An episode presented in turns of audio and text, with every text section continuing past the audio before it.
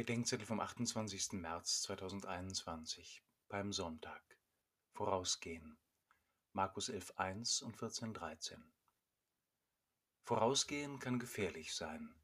Ich hatte einen Onkel, der vor dubios aussehenden Restaurants seiner Frau im Scherz zu sagen pflegte: Darling, geh du voran. Ich glaube, hier kriegen wir Dresche. Auch ums Vorausgehen wird gerade in der Kirche gestritten.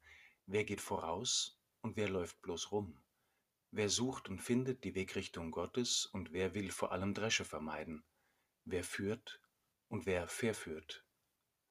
Zweimal werden heute im Markus Evangelium jeweils zwei Jünger vorausgeschickt. Allerdings gehen die nicht der Gemeinde voraus, sondern Jesus. Von ihm haben sie Auftrag und Vollmacht. Die einen besorgen den Esel, die anderen bereiten den Raum.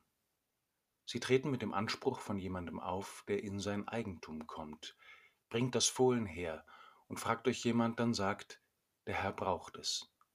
Sie klappern nicht die Häuser nach einer Unterkunft ab, wie damals in Bethlehem, sondern richten einem Haus eine Frage aus, wo ist der Raum, in dem ich mit meinen Jüngern das Paschalamm essen kann?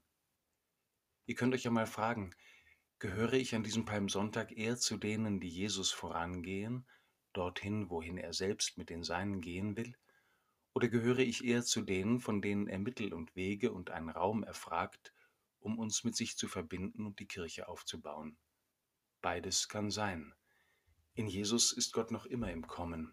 Noch immer wirbt er um den Weg und den Raum, um uns zu sammeln und uns mit sich zu verbinden. Die erwähnte Tante hat übrigens, soweit ich weiß, nie Dresche bekommen. Aber es kann sein, dass wir Dresche bekommen, so wie er. Doch was für ein unvergleichliches Glück wird es sein, wenn er einzieht und das Fest seines Daseins für die Welt in unserem Lebenshaus beginnt.